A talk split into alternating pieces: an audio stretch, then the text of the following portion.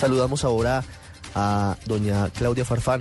Ella es la esposa del general Rubén Darío Alzate, quien ha estado con el corazón en la mano, como todos los colombianos en estas últimas dos semanas, después de haberse enterado en una tarde de domingo que parecía, como cualquier otra, del secuestro de su esposo. Doña Claudia, buenas tardes. Buenas tardes, ¿cómo está?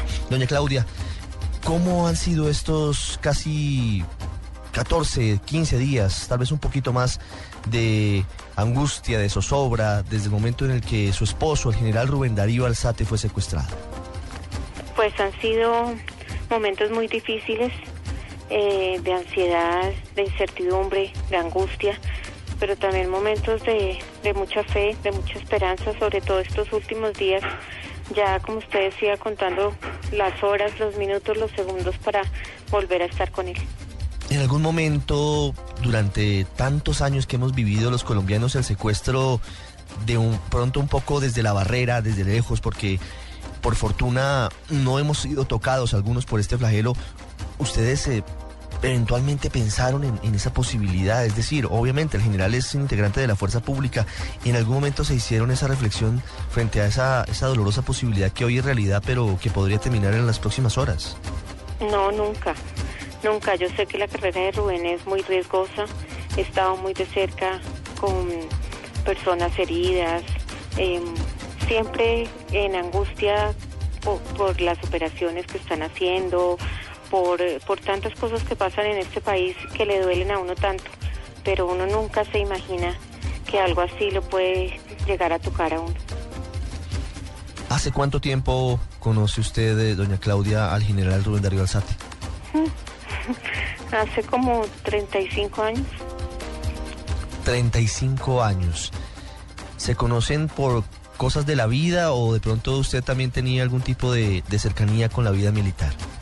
Sí, mi vida siempre ha sido dentro del ámbito militar. Mi papi es oficial retirado del ejército, el papá de Rubén también. Entonces nos conocimos por eso. Y, y estamos, hemos estado juntos siempre porque desde que él entró a la escuela militar, eh, pues éramos amigos, luego novios y duramos mucho tiempo de novios y llevamos, íbamos a cumplir 25 años de casados.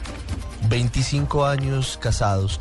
¿Usted siempre ha acompañado al general Alzate a los sitios a los que ha sido delegado, cuando ha sido trasladado a algunas, varias zonas del país? En esta ocasión tengo entendido que decidieron usted y sus hijos no acompañarlo al departamento de Chocó. Él comenzó en enero la misión en esa zona del país.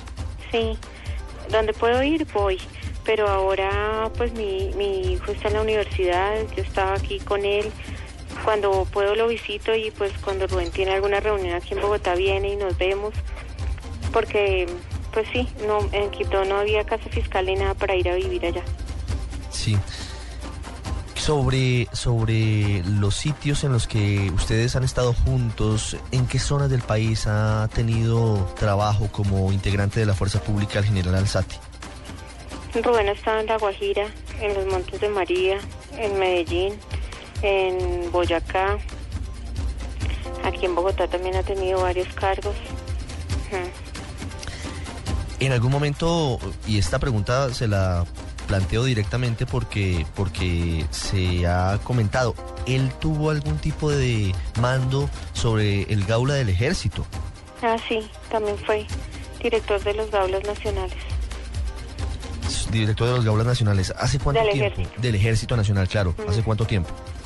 Ay, no me acuerdo exactamente hace cuánto, hace como unos seis años creo, pero no, no me acuerdo exactamente hace cuánto. Doña Claudia, para los colombianos, para los oyentes de Blue Radio, ¿quién es el general Rubén Darío Alzate? Por favor, cuénteles más allá de, de, ese nombre que ha sido tan mencionado en los medios de comunicación en los últimos días, ¿quién es esa persona? ¿Quién es ese, ese oficial del ejército?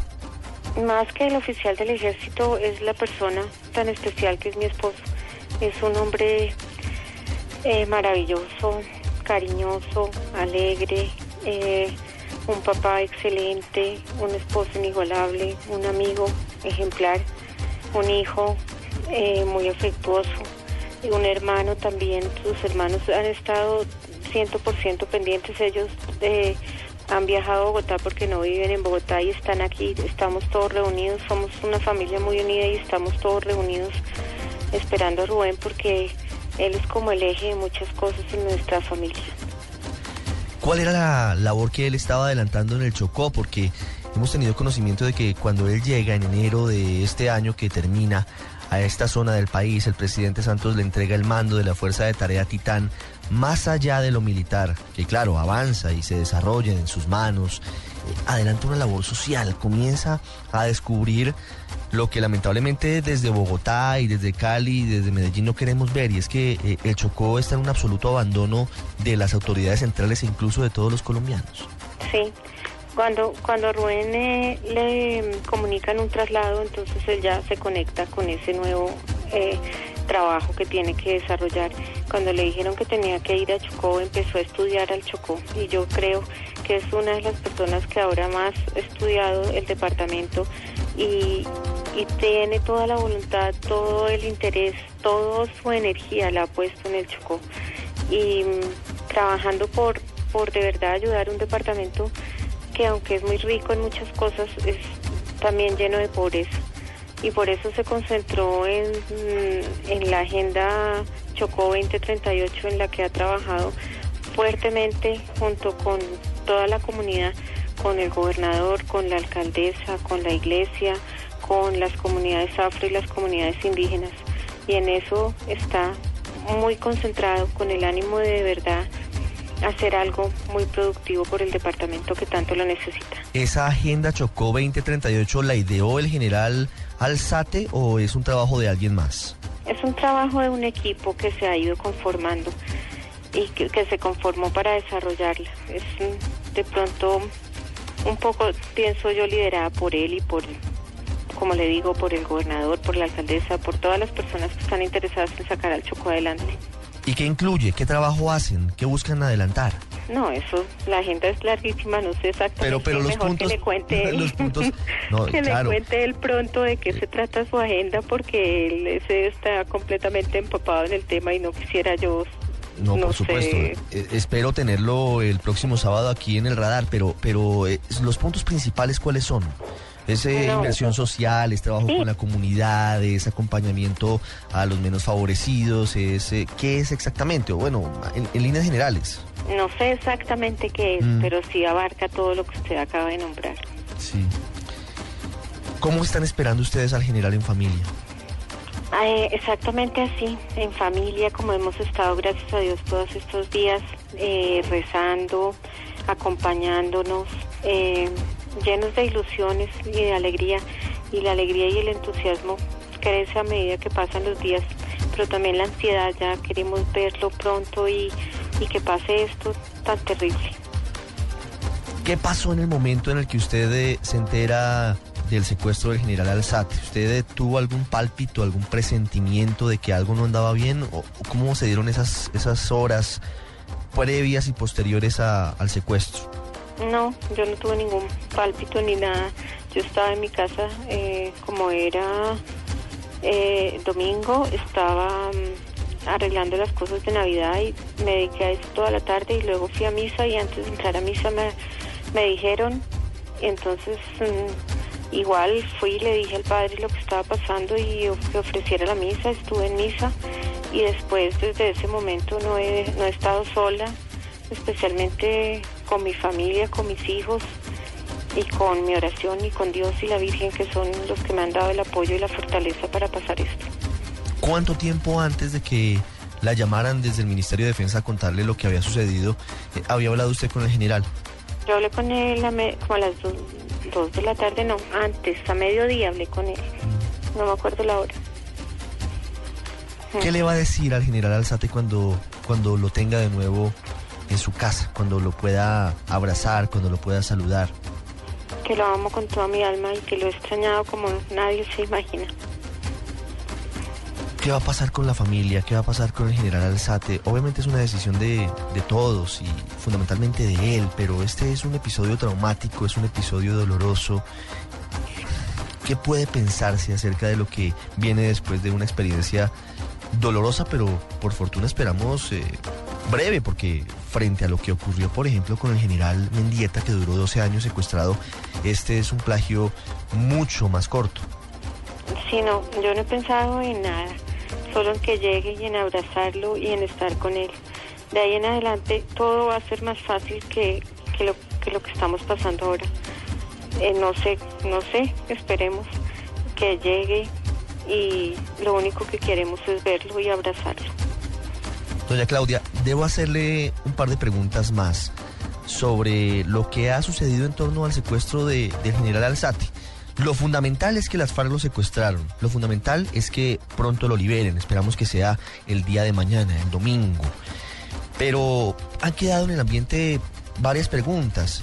No sé usted qué opina acerca de lo que se ha planteado en la opinión pública sobre los cuestionamientos que se hacen a que un general con tanta experiencia como su esposo, el general Alzate, haya viajado por el río Atrato sin escolta, vestido de civil, aparentemente, porque la verdad la tiene él y sus acompañantes, aparentemente con algo de, de falta de, de, atención a lo que le advertían los lugareños. ¿Usted cómo recibe todo eso que se dice de manera paralela al secuestro?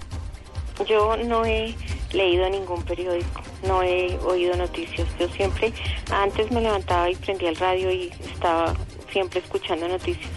Desde el domingo no prendo el televisor, nada. Cuando me llaman les contesto con todo el cariño y la sinceridad que puedo, pero no, no me interesa mm, escuchar nada más porque estoy concentrada en mi pedacito, en lo que yo tengo que hacer, que es estar con mi familia, con mis hijos y orando por su regreso. ¿Ustedes esperan al general en Bogotá o tienen previsto viajar en las próximas horas a, a Quibdó o a Medellín? ¿Qué les han dicho?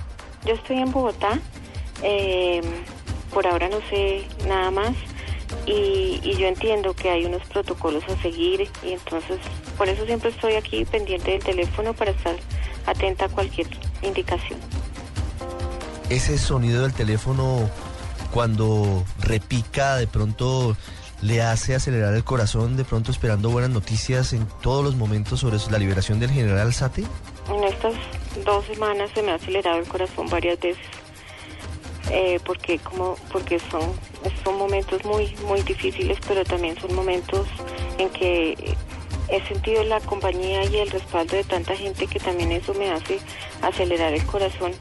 Sí estoy a la expectativa eh, es, es, entonces eso sí estoy atenta al teléfono y cada vez que timbre pues claro estoy pendiente de qué está pasando ¿Cómo está la mamá del general? Es una mujer mayor, una mujer eh, muy fuerte, pero una mujer además con, con, una gran sensibilidad. ¿Ella está bien a pesar de, de, esta situación tan difícil para el hijo? Sí, gracias a Dios está bien. Ella también es muy fuerte y tiene una fe grandísima y tiene el apoyo de todos sus hijos, del papá de Rubén también y, y de todo el apoyo mío, de mis hijos y de mis papás, de mis hermanos yo pienso que esto ha fortalecido mucho la, la familia y de esto vamos a salir muy fortalecidos en muchos aspectos. Doña Fanny Mora es eh, la mamá sí. del general Rubén Darío Alzati, uh -huh. que esperamos muy pronto, en las próximas horas, se abra ese corredor, se abra esa ventana y esté de nuevo en libertad y sobre todo esté de nuevo con usted. Doña Claudia Farfán, muchísimas gracias por habernos atendido hoy aquí en el radar, contando las horas, le repito, contando los minutos, contando los segundos para su liberación y para la liberación ojalá fuera de todos los colombianos secuestrados. Con gusto. Gracias a ustedes.